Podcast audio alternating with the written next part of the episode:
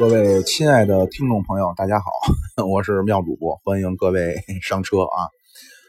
呃，今天咱们聊什么呢？咱们还是聊这个这个王者荣耀里边这些英雄人物啊。上一期呢聊了这个诸葛亮，但是其实呃、被插的我最后是有点收尾过于仓促，有点虎头蛇尾啊。没想到后边这么多内容，就聊了一期就聊完了。最后呢，咱们拴了个扣啊，就说这个其实谁跟诸葛亮特别像啊？是曹操。哎，您各位一听，这不对啊！这诸葛亮鞠躬尽瘁，死而后已，这是周总理啊。曹操那大白脸奸雄，这俩人怎么像呢？哎，您听我慢慢道来啊。这曹操呢，跟诸葛亮啊不一样，怎么说呢？诸葛亮啊，爹是谁不知道了。啊，只是知道他跟叔父长大，但是曹操那可知道，曹操的爹叫曹嵩啊。曹嵩的爹呢，这就成了郭郭德纲老师相声里边那个了，叫曹操那叫宦官之后啊。曹嵩的爹叫曹腾，这曹腾当时是这个顺帝刘保时候的大宦官啊，而且但是您一听宦官，尤其这个像。咱们这个汉人的王朝啊，什么汉朝啊，呃，唐朝啊，明朝啊，那全都是宦官乱的政。但这个曹腾可真不是这样的人啊！这个顺帝刘保啊，小时候因为这个这个外戚造乱啊，他是被太子被废过啊。在他最低落的时候，一直是他这个曹腾，他管曹腾叫大兄啊，大哥，一直陪着他。后来等他顺利的登上皇位之后呢？这个曹腾呢，在工作中也是兢兢业业、一丝不苟，而且呢，推荐了很多的贤良。呃，这个曹腾去世呢，按照当时汉朝的制度啊，当时已经有曹操了啊。哎，对，这儿这儿再再稍微说两句。呃，曹操小时候呢，特别愿意跟他这个宦官爷爷一起玩他爷爷呀，一方面是带着他看书，还一方面呀，他这爷爷呀，给曹操讲故事。啊，给这个曹操讲，他当时可不敢明说，是说的先帝爷啊，这个顺帝刘保跟我怎么的，他没有，他就是说有个皇帝和身边一个小藤子啊，他用这俩名给曹操讲故事。曹操呢也非常会讲故事，曹操这人口才了得啊，一个是讲故事，一个是看书，这两点是从爷爷那得来的啊。但是说，哎，那位说了。这宦官怎么怎么还有孩子呢？这曹嵩啊是曹腾的养子，但是至于说是呃捡来的，就或者说是别人家的，还是怎么着？有有说法是别人家的，也有说法呢是他同宗兄弟那边过继过来的，也等于也是曹家人啊。所以有说法说曹操呢叫。西汉相国曹参之后，这曹参就是萧何死了之后，西汉的第二个宰相丞相啊。但是头几年我看那个不是挖着曹操墓了吗？说做了这个 DNA 的检测，说曹操跟这个曹参是没什么关系，所以这个呢，应该就是后人美化之词了啊，不足为信。呃，咱们说这个曹腾，曹腾去世的时候，那家伙那阵仗大了去了。用今天讲话，恨不得叫国葬啊！大小的官员，按说宦官可不应该，宦官你可能待遇高，但是居然这么让人尊重，哎呦，这给当时幼小的曹操心里边也是啊，没想到我这宦官爷爷这么多人爱戴啊，全来了，哭的都呜呜的。曹腾这一去世呢，根据当时的这个制度啊，子女要。丁忧什么意思呢？就是您得回老家守灵三年。所以曹操的爹叫曹嵩啊，虽然继承了曹嵩呃曹腾的这个爵位，而且这这个曹曹嵩后来是官拜太尉，就名义上全国的三军总司令，但是因为这制度，也不得不回老家了，就回到这个沛国谯县，就今天安徽省的叫亳州这个地方啊。曹操自然也就带回去了。就成了个野孩子了。曹操在那边，哎，但您可看，曹操野归野啊。曹操这人口才好，能讲故事，而且呢，用今天讲话呢，这孩子呀，他混不吝。怎么说呢？您甭看曹操这人个矮，而且容貌应该是用后来讲话叫望之不似人君，就看着不是那种啊四方大脸，那个浓眉大眼，不是那样。曹操长得也不好看，但是这孩子呢，有那么股子劲儿。哎，在他老家呢，他当时身边跟他玩的都有谁啊？您听听，曹仁，这都是他同宗的兄弟。曹仁呢，曹洪啊，然后包括他这个这个表亲这边夏侯渊、夏侯惇，这全都是后来曹操身边的这些勇将啊。转眼三年期满，曹嵩带着这个小曹操回回洛阳得当官啊，继续。曹操。上了正经的官学了，他这帮同学，我说说都有谁？那您一听，好，这关系，袁术、袁绍、刘表、刘璋啊，这全是全是这些人，全是后来三国时期割据一一方的这些豪强。但是曹操在那儿好，混世魔王这劲儿可就上来了。呃，一方面呢，他继续。刚开始，曹操刚回刚刚回刚回洛阳的时候，那也是不太受待见。一方面，这孩子小，就可能是比较脏、比较土啊，而且这个口音啊，他说的不是这个标准的洛阳的口音，说的是 带着他的老家的这个味儿。而且说出大天以袁术为首，因为袁家那太傅袁逢那人家的爹，四世三公啊，多少辈儿全是高干子弟。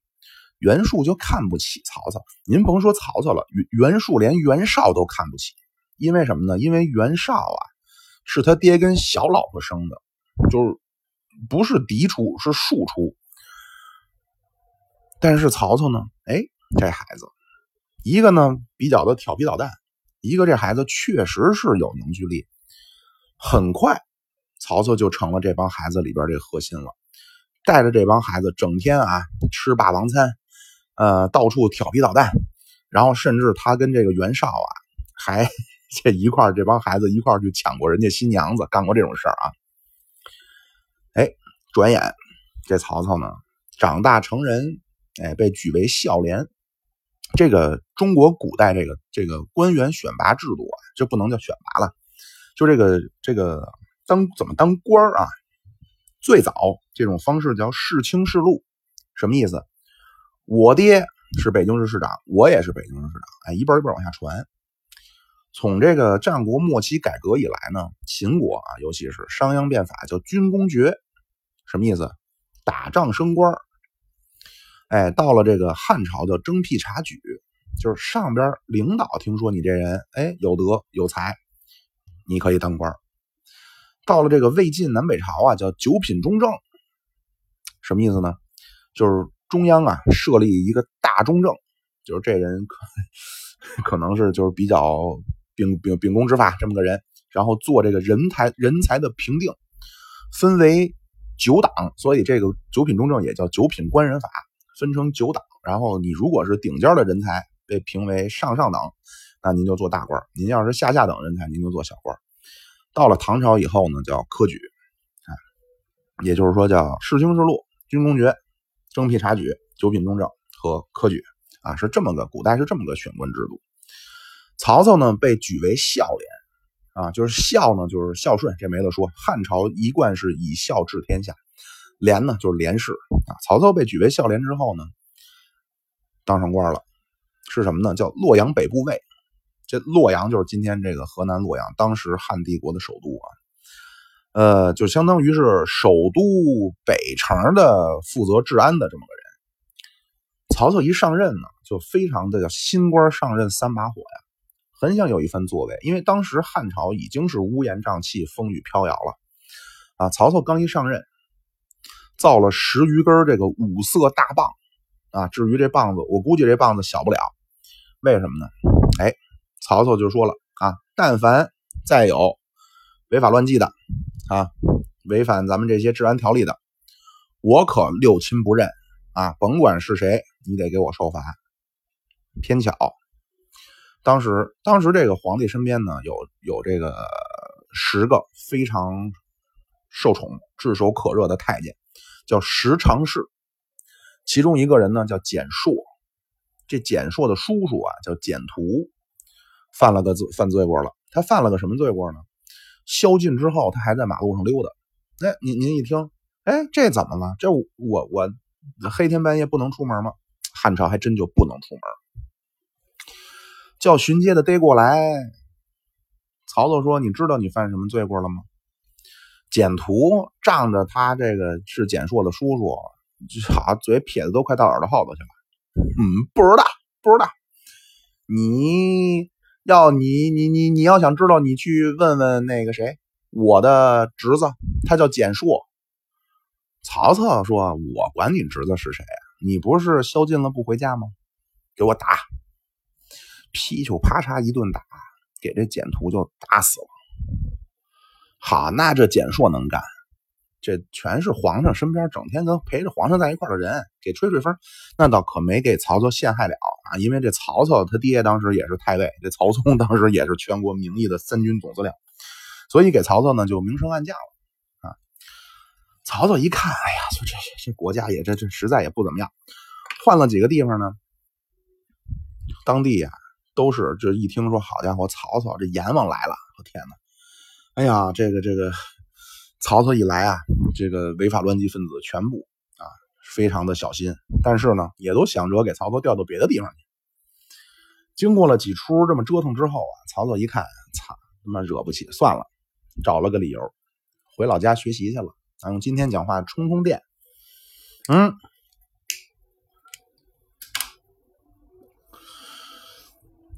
在当时啊。有一个非常有名的人叫许绍啊，这个这个许绍，哎，对，就是刚才这个落了一句啊。曹操啊，这个洛阳北部尉是谁推荐他当的呢？这人叫司马防，司马懿的爹啊。哎，咱再说这许绍，这许绍在当时呢是一等一的叫人物鉴赏家，就跟您看咱今儿有鉴鉴鉴定珠宝似的，当时能鉴品鉴人物。这许绍啊，对曹操有一个评价，叫非常的有名。怎么说的呢？说你呀，叫治世之能臣，乱世之奸雄。哎呀，曹操听完之后哈哈大笑。啊，这个《三国志》说法叫太祖，哎，太祖大笑啊。这个这个 解释呢，就是因为这中文其实很不精确啊，很朦胧。这个解释呢，一方面呢，你可以给它解释成，就是在治世中，就是如果在太平盛世中，你这个曹操呢就是个能臣；如果赶上乱世，曹操就是个奸雄。还有一种解释是什么呢？就是如果你曹操想治理天下，你就是能臣；你想捣乱，你想乱天下，那你就是这个窃国大盗啊。但是。至于哪种说法是许绍的原意，这您只能是问他去了，这咱谁也不知道。那听完之后，曹操哈哈大笑。哎，谁成想，您说这个乱世说乱就乱，怎么呢？黄巾起义，哎，这黄巾起义当时好家伙，给这北部中国闹腾的是乌烟瘴气啊。曹操呢，当时和一个这个军事将领叫黄埔松啊，这两个人呢剿灭黄巾有功。曹操被封为济南相，就是曹操去山东一带了。但是谁成想啊，曹操享有番作为啊，又是之前那一套。哎，当地刚想干点什么事儿，叫人家联名上书之后说：“哎呀，这人能耐太大了，在济南这地儿待着可待不了。”又给他调到别的地儿了，明升暗降。嘿，最后曹操呢，这个进进回洛阳啊，当了个官儿，叫议郎，就没任何权利了，什么事都干不了。呃，开会会议的议啊，议郎。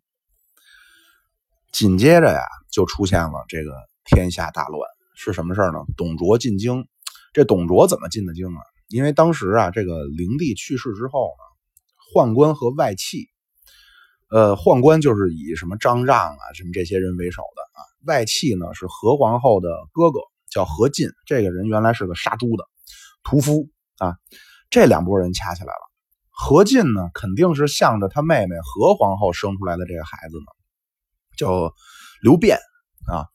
这个张让这批人呢，是想想拥立这个王美人生的孩子，叫刘协结果这两拨人丁光五四打起来了，何进也死了，呃，这太监呢也是好家伙，吓得这个跑到这个皇老皇帝面前啊，哭疼哭天抹泪的。这时候袁绍呢就出了个主意，说怎么着？说你呀，让这个西凉军阀董卓，这董卓当时是驻扎在这个这个凉州啊，说你让这些西凉军阀呀，这帮大老粗啊，带兵进京吓吓这帮太监。这么着，董卓就进了京了。谁成想啊，董卓，我不知道这个王者荣耀好有没有董卓啊？这董卓，这这简直就在当时士大夫眼里，这就不是人。怎么呢？这董卓一来，好嘛，先帝的女人他全部霸占了，然后经常就召开百官，召集百官，号称叫开会啊。搂着这个先帝的女人，然后随机抽取一个官员，要么就扔到锅里煮了，要么就在下边就是叮咣虐待，听着人的惨叫。哎呦，这这是董卓，这简直，这都什么情况？然后董卓呢，还把这个叫少帝刘协给呃刘辩给废了啊，这个立了这个陈留王刘协，这个呢就是后来的汉献帝啊。曹操这时候干了一件事儿，叫首倡议兵。就曹操是当时第一个人说要推翻董卓的，结果曹操这一号召啊，天下狼烟四起，全部起兵啊！这个组成叫关东联军，就是像什么曹操啊，呃，就曹操曹曹操倡议者啊，袁绍啊，袁术啊，呃，张邈啊。报信呐，什么公孙瓒啊等等，最后是凑了十八路，十八路诸侯要共讨董卓。这董卓有点瘆得慌，董卓呢一把火就把洛阳皇宫给烧了，带着小皇帝就回到这个这个长安了，就是今天的西安啊。这十八路诸侯啊，就当时因为他们大本营叫酸在酸枣，所以叫酸枣联盟。曹操到了之后。说赶紧出兵啊！这犹豫什么呢？都没人理他。曹操带兵跟董卓打了一仗。董卓手底下有一员虎将是谁啊？吕布吕奉先。那你要听三国，你说一吕二赵三典韦啊，四关五把六张飞。吕布在当时是天下是第一勇将。刚一接仗，叮咣五四叫人家打，满脸包，打不过。回来之后，一回到这酸枣这大本营，曹操一看，说这。诸侯啊，终日置酒高会，什么意思啊？整天就抽烟喝酒打游戏，根本就不思进取。哎呀，曹操一看，就你们这帮人，实在是心灰意冷。曹操就跟这帮人就算分道扬镳了啊！哎，但是这时候呢，曹操手底下有能耐人，这人叫毛玠啊。这毛玠呢，给曹操提了一个总纲，怎么说的呀？说叫奉天子而令诸侯啊，然后是续驷马，呃，续驷奉天子以令诸侯续驷马，哎，什么什么以充军资，总之就是说你得发展农业生产，政治上你要拢着皇帝。抱歉啊，我这实在不是很瓷实，一时有点有点卡壳啊。总之呢，就是政治上啊，你要去结着皇帝，然后呢。你你得在你得在农业上，你得你得有后勤。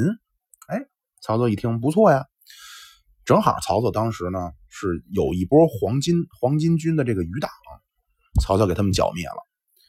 剿灭之后，这黄巾军这个军事组织反正也比较奇怪啊，就他的这个军队啊，除了打仗的之外，还带着家属，恨不得那大营里边晒着床单子，晒着尿介子。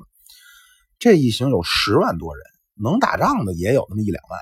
曹操把这些人。就这也是曹操早期的算是精锐的部队之一，叫青州兵，哎，把这些人收了，并且呢，曹操把这个汉献帝，因为董卓后来跟被吕布杀了，这回头聊吕布再说啊。曹操把这个献帝就劫持在劫，就不能叫劫持了，是用他们自己本方人的话说，就是迎奉了天子，哎，然后曹迎奉到天子到许昌。曹操的敌对势力，你像什么诸葛亮啊，包括这早先袁术、袁绍这帮人是说曹操叫挟天子怎么怎么着，但其实毛玠给曹操那个建议呢，叫奉天子而令诸侯啊。到了许昌之后呢，袁绍就不干了，因为袁绍这人用今天讲话，官二代、富二代。哎，说曹操你怎么把天子？你不行，你得把天子弄到我这儿来。哎，曹操对袁绍这人的评价呀，就三个字，叫见识迟。就这人他妈反应反应慢。哎呀，这曹操这一把这个天子这朝廷一弄到他这儿，哎呦，这这实在是太方便了。想干点什么事他以天子的名义下诏书。哎，你甭看说当时没人拿这皇帝当个凳啊，这个挎着豪强并起，跨州联军。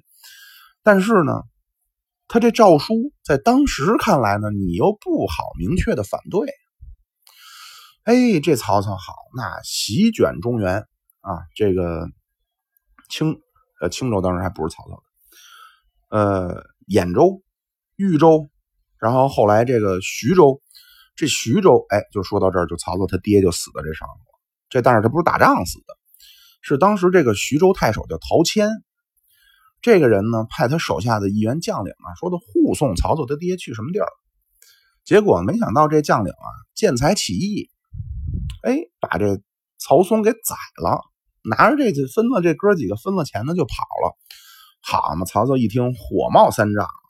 决定要出兵徐州。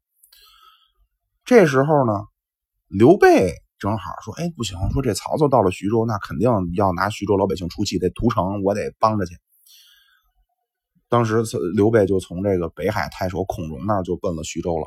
结果谁成想，这时候吕布从背后杀来，袁绍不死了不？董卓不死了吗？吕布自立门户，哎，招揽了一个一个智囊智智囊叫陈宫。哎，这曹操刚要打徐州，得后院出事儿了。曹操不得已回回救大本营，这才有了这个这个三让徐州嘛。这到第三次，最后刘备把这个徐州，徐州就是今天这个江苏这一带啊，接管下来了。那这刘备的事儿回头再说。总之吧，经过曹操这一番的军军事行动吧，像什么。呃，吕布被杀，呃，袁术被灭，呃，刘备这这也被打跑了，徐州也被也被曹操占了，然后张绣投降了，啊，这个张邈被灭了。总之，当时北部中国是一个什么情况呢？黄河以北被袁绍一统，啊，呃。淮淮水以北，黄河以南是曹操的；淮河以北是当时还奄奄一息的这个袁术啊。曹操最后呢，是当时啊，这就因为是因为什么来着？我记不清了。刘备呢，就相当于是到曹曹操身边了。到曹操身边之后呢，这还有一段故事。白门楼吕吕布被擒之后呢，哎呀，这个吕布。被捆的跟粽子似的，带到曹操面前。吕布呢？哎呀，曹公恭喜呀！曹操说：“嘿，你恭喜我什么呀？”吕布说：“哎呀，恭喜曹公啊！说你得我这等勇将啊，我为明公鞍前马后，阵前杀敌，天下何愁不平啊！”曹操哈哈大笑说：“哎呀，说这，哎呀，这问问左右说怎怎么样？要不咱就把吕布收喽？”这时候刘备冷不丁来一句。丁建阳、董卓，难道曹公您忘了吗？丁建阳就是丁原啊，这是吕布的第一个义父，董卓是吕布的第二个义父。哎呀，曹操一听，哎，没错，赶紧把这小子给我宰了啊！这刘备不就跟曹操传过到一起了吗？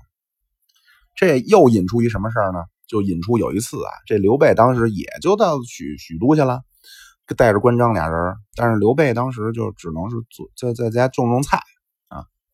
结果有一天听说曹操，曹操说派人来请，哎，这刘备啊种菜可是种菜，他心里边有事儿，怎么呢？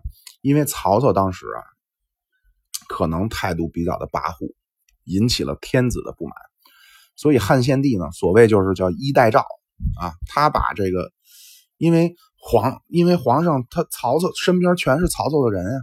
他不好说，我要写个圣旨，你们来给我清君侧来。所以呢，他啊就把这个诏书写完之后呢，给揣到一个腰带里，哎，缝在一个腰带里，把这个腰带呢给了当时这个应该是车骑校尉叫董承。这董承带出来之后，反复检查带，哎呦一看，哎呦，这是皇帝刻破中指写的血书啊！说整天呀，曹操怎么大嘴巴子抽我，对我不好啊？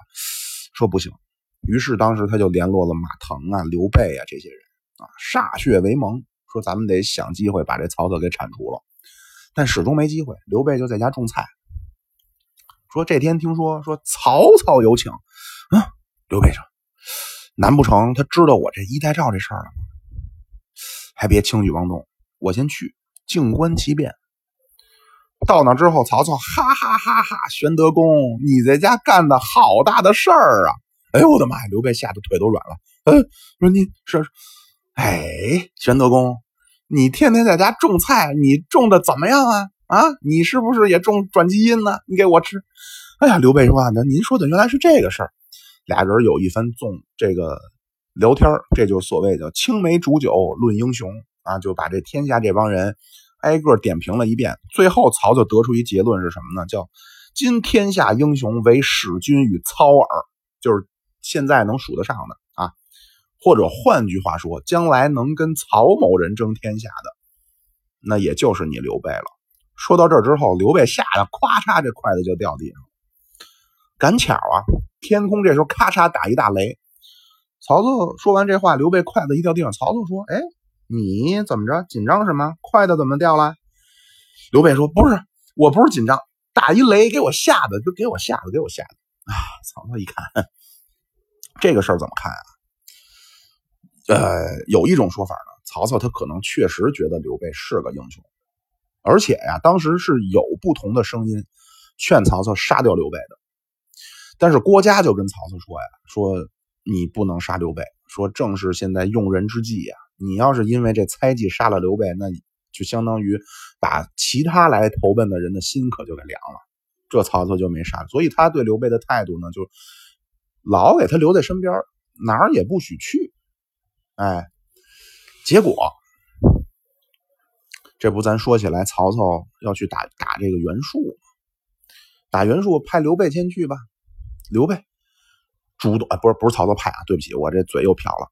刘备主动要求，哎，我去，我去，你让我第一个过去，而且还不光那什么，还曹操还给了他点兵，嘿，这叫如虎添翼。刘备好带着兵走了之后，先就把这徐州刺史叫车胄，也是曹操手底下一个人物，给宰了，把这徐州重新占据。好，曹操一看，你小子跟我来这套，给我干他，亲提大军。就刘备啊，其实在这个争夺汉中之前，刘备见着曹操一次被打一次，打的兄弟失散。而且呢，这跟他的先祖刘邦比较像啊，经常就这个好把老牌子全都给刘邦更狠。刘备顶多就是说顾不了，刘邦那好逃命嫌车跑得慢，给自个儿老牌子往车底下踹，都这都都都都都都这样。刘备当时就打跑了，然后这给关羽。围困在下邳，这就是关云长跟曹操叫屯土山约三世，什么降汉不降曹啊，什么什么，最后有我大哥消息，你得放我走啊。这么着，关羽为了保这两位嫂嫂，哎，暂时是投降了曹操。紧接着，曹操灭了袁术，这会儿长江以北，那可就是看曹操跟这袁绍两雄并立了。这袁绍。那可不是善茬。您要看说的《三国演义》，觉得这个人那个啊没什么见识啊，好面子呀什么的。但是袁绍首先啊，人家家里边有祖业，这祖业不是说给多少钱，这袁是天下的声望，这太了不得了。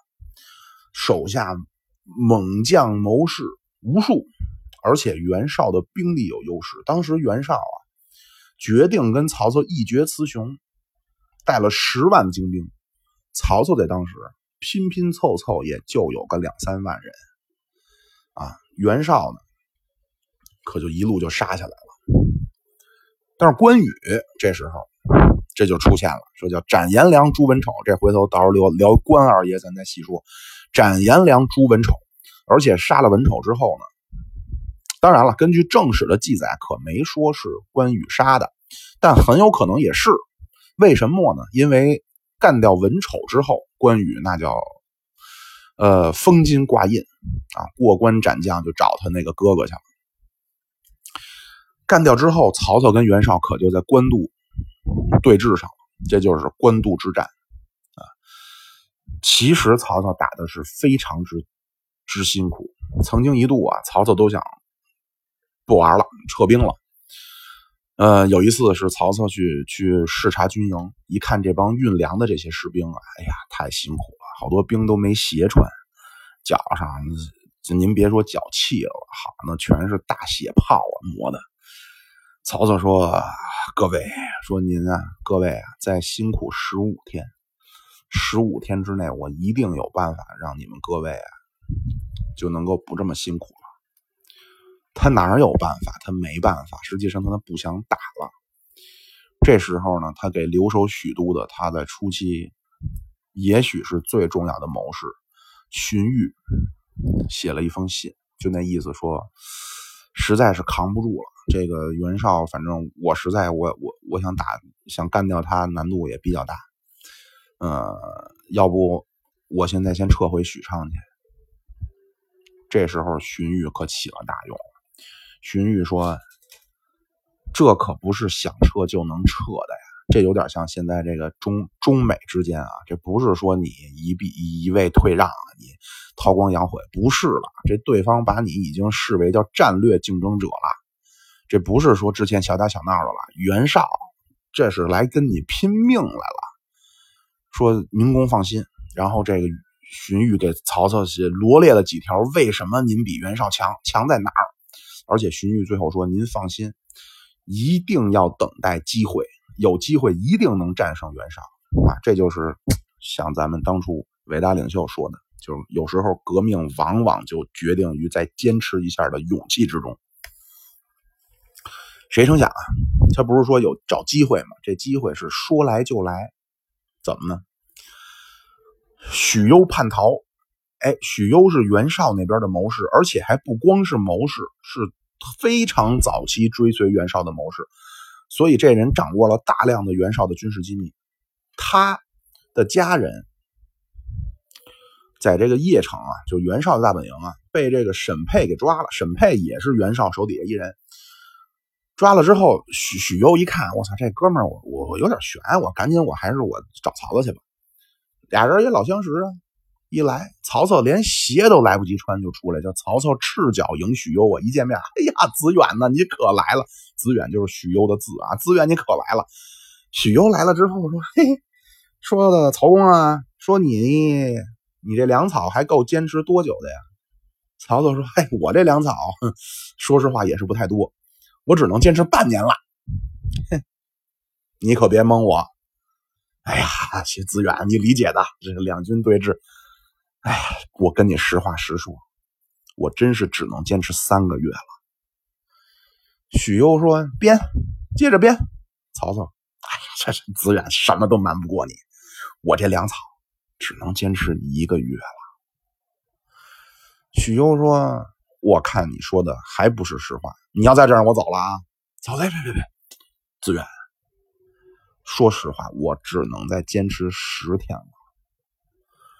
许攸哈哈哈哈大笑。许攸说：“哼，好吧。”随即拿开一张地图，哎，我告诉你啊，袁绍这粮草啊，全在这地方，叫乌巢。哎，是乌巢吗？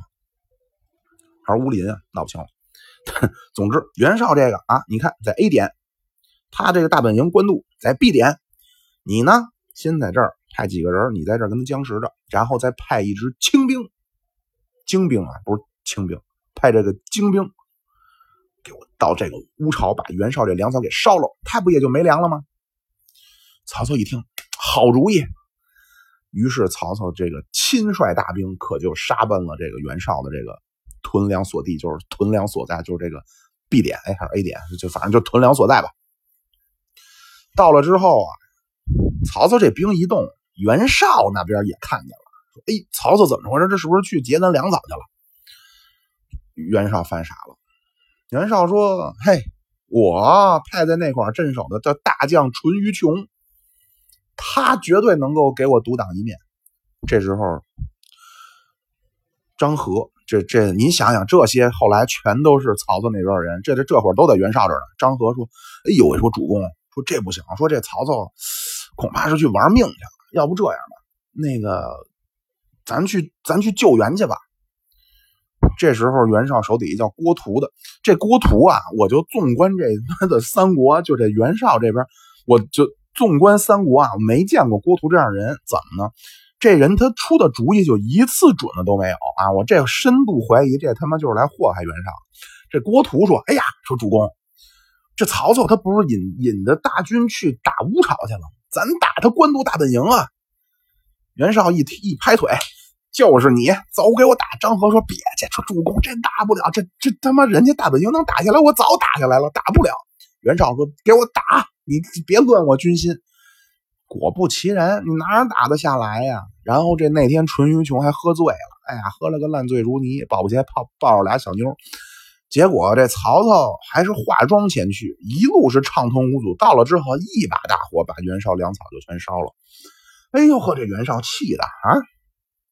这时候，这郭图又来了，说：“哎呀，说主公啊，我告诉你啊，咱这次失败可不要紧，关键怎么着？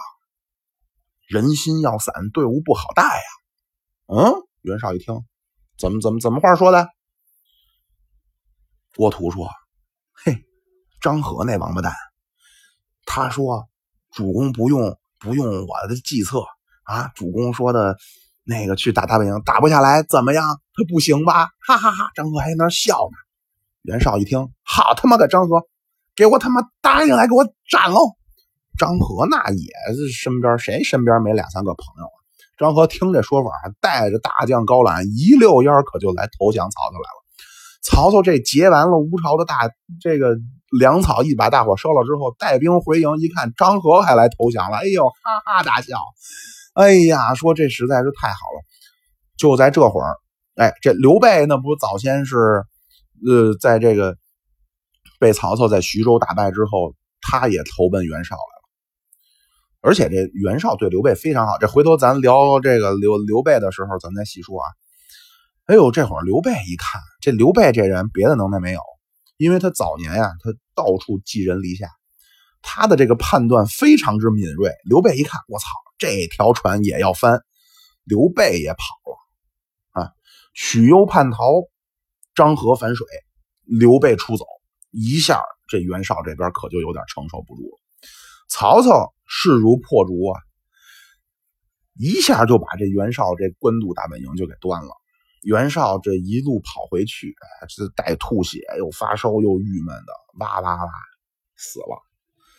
袁绍这一死，这。整个啊，这四世三公，这袁氏家族，在中国历史上，咱不能叫消失吧，就中国这政治舞台上，可就再没有什么动作了。而且袁绍这一死呢，他犯了个傻，他什么？当时袁绍是坐拥四州，冀青幽并啊，这四这北方这四个大州全在袁绍手里。但是袁绍呢，他喜欢小儿子，因为这小儿子呢，像他累我，哎，像他长得又好看。对吧？袁绍长得也风度翩翩，老帅哥当然要传位给小帅哥了。但是呢，按当时来说，那肯定是嫡长子继承，所以袁绍呢就采取了一个中间中间路线。怎么着呢？他不四个州吗？冀青幽并啊，分给他这个三个儿子袁谭、袁熙、袁尚和这外甥高干，一人一个。嘿，好嘛，又给曹操机会。袁绍这一死，四个下一代。接着接管四周，曹操挨个全给灭了，北部中国全部一统，而且袁绍手底下这帮文臣武将大半也都归了曹操。这时候，曹操啊，志得意满，应该说这会儿是，哎，这会儿还没呢，马上即将接近人生巅峰了。曹操下一个目标直指荆州啊，这咱就。上一集聊诸葛亮的时候，带了两句啊。荆州牧叫刘表，这刘表啊，叫用诸葛亮讲话，其主不能守，这人守不住这块地儿。而且呢，他并没有趁着曹操、袁绍、吕布等等这些人在北方争霸的时候有所作为。一他一刘璋都是这样，就是这个四益益州的这个周牧刘璋，这俩都是这样。你像孙权，趁着曹操在北方打仗的时候，尤其是他哥哥孙策呀，把这扬州，就是江东一带全部给统一了。刘表呢，就是在这坐着等着。啊，曹操是已经建制荆州，但是这会儿曹操损失了他手下一个重要的人，是谁呢？郭嘉。这郭嘉是也是非常，就从我觉得从重要性来说哈，呃，荀彧和郭嘉应该是曹操虽然说是五大谋士啊，但荀彧和郭嘉是曹操早期最重要的，因为这些人都是在他的政治方向上给他给他指引的。就贾诩当然也很聪明，也算算无一策啊，但是贾诩基本上都是这种。两军阵前呀，揣测个心理啊。但是像这个荀彧和郭嘉，全都是在给曹操的这个政治军事道路上，可能荀彧偏政治，郭嘉偏军事，给他出这种蓝图式的指示。郭嘉临死的时候啊，就跟曹操说一定要打南方，而且郭嘉说我知道我的身体是打不了南方的。就郭嘉自己这人好喝酒，而且比较好，就是好不能叫好色，就比较好好好好好好。好就是好女色吧，反正就是身体年纪轻轻就被掏空了。但是郭嘉还一直劝曹操要打南方，就是说虽然说我知道我的身体到南方我一定会病，但是咱们也一定要去南方。结果谁成想啊，打完了这个这个曹操最后这个袁氏袁谭和袁尚两个人啊，是逃到了辽东太守公孙康那儿。这曹操又看出曹操的智慧来了。这时候大家都说：“哎，咱得去，一鼓作气。辽东就是今儿辽宁，可能就是铁岭附近啊。说咱得一鼓作气去啊，咱得把他们干掉，斩草要除根啊。”曹操说：“不用我去。”说为什么呢？说这会儿我要是发兵过去，这个二袁和公孙康啊，绝对团结起来打我。我不去，这公孙康绝对是把这俩人脑袋给我送过来。果不其然。公孙康请那个二袁设了个鸿门宴，到那之后摔杯为号，啪杯子一摔，刀斧手进来把俩人一捆，噗噗两刀，脑袋砍下来送给曹操了。哎，曹操赏他的官爵，这挺好。紧接着郭嘉就死了。郭嘉这一死，曹操得执行他的他的政治遗嘱啊，继续给我向南打荆州，而且荆州太重要了。当时啊，汉东汉十三个州啊。江南就三个州，扬州就从东往西排，就是扬州、荆州和益州，全都是大州。这益州啊，用咱们今天讲话就是十字路口战略要地。他如果占了荆州啊，往东打就是扬州，就孙权那边；往西打就是益州，刘璋那边啊，叫可攻可守。打荆州，这可就出了事儿了。初期非常顺利，他刚一出兵，刘表就病死了。刘表一病死，刘表这小儿子叫刘琮，哎，刘表也是犯了个傻，所以后来曹操决定传位给谁的时候，贾诩就跟他说：“说你可别忘了袁本初和刘景升的事儿，因为袁绍和刘表全都是没把自己的位置传给自个儿的长子。他的长子叫刘琦啊，他的这这小儿子叫刘琮，是他的这个和蔡夫人所生，就是刘表这边，刘琮。”接了，刚一接上这烫手的山芋，曹操那边，而且按照说法就亲提八十三万大军。当然，这个古人吹个牛是一定的啊，但四五十万总有了吧。总之，遮天蔽日，这一路就向南就打下来。刘琮小孩哪见过这个？一下边上左右人给他一出主意，你说他呀，说的你得投降啊，说你不你不投降，你指着谁打曹操？你只能指着刘备吧？这会儿刘备已经流浪流浪到了荆州啊！您要听上期诸葛亮那个，你应该知道，说你得指住，这指着刘备啊！啊，你指着刘备打不过曹操，曹操绝对是不给你好果子吃，你还不如现在投降。刘备要打得过曹操，刘备绝对回过头把你吃了。所以啊，投降曹操是最合适。刘琮一想，哎，对呀，我得投降啊！于是刘琮这一投降，这会儿就是曹操人生的巅峰。但往往啊，当然这种说法其实你听着好像很对啊，说这个到达了巅峰，一定会下降。那是因为你是事后判断它的巅峰，对吧？从今天的角度来看，曹操一路向南，刘琦投降，这会儿是曹操人生的巅峰。曹操就犯傻了，犯了个什么傻呢？这时候啊，曹操叫刘备一路向东跑，这时候就是这个这个这个形势很紧迫呀，而且鲁肃不是跟跟这个孙权也有战略规划嘛？就这个贺踏对饮，鲁肃一看刘表一死，马上刘表就奔荆，呃，马上鲁肃就奔荆州了。到这之后，说玄德公，您准备怎么办？这会儿刘琦已经投，呃，刘琮已经投降，刘备已经一路向东跑。刘备说：“我准备投奔那苍梧太守，叫吴惧。”鲁肃说：“你投奔什么什么吴惧呀？那么靠南的地方，你跟我们孙将军联手啊？”哎，这一说呢，刘这说的就说到刘备心缝里去了。那他当然，他想跟孙权联手了。这时候派诸葛亮出使，这咱都不不细表啊。曹操犯了个什么傻呀？他派三千轻骑兵不是追击刘备吗？在长坂坡大败刘备，然后刘备还少了个死了个夫人。这时候诸葛亮啊，什么诸葛亮？这时候曹操啊，志得意满，给孙权写了封信，说什么呢？说这个金啊，孤啊，亲提水师八十三万啊，说要与将军会猎于吴，就是说想跟您在。这个你这地方，我想跟你打打猎，大概就是这封信，就是说的是这么个意思，就实际上是一封恐吓信啊。但是您再想想啊，一年以前曹操去打去和公孙康那会儿，他可不是这么干的呀，对吧？这时候你应该是分化，分化敌人。曹操这个这个易中天老师啊。他他的这个解他的这个说法，我觉得很准确。就是说，曹操这个赤壁之战的这个失败啊，什么东南风啊，什么传染病都不重要，重要的是他的战略目标战略目标不明。就是怎么着呢？就是说，你究竟是打刘备还是打孙权？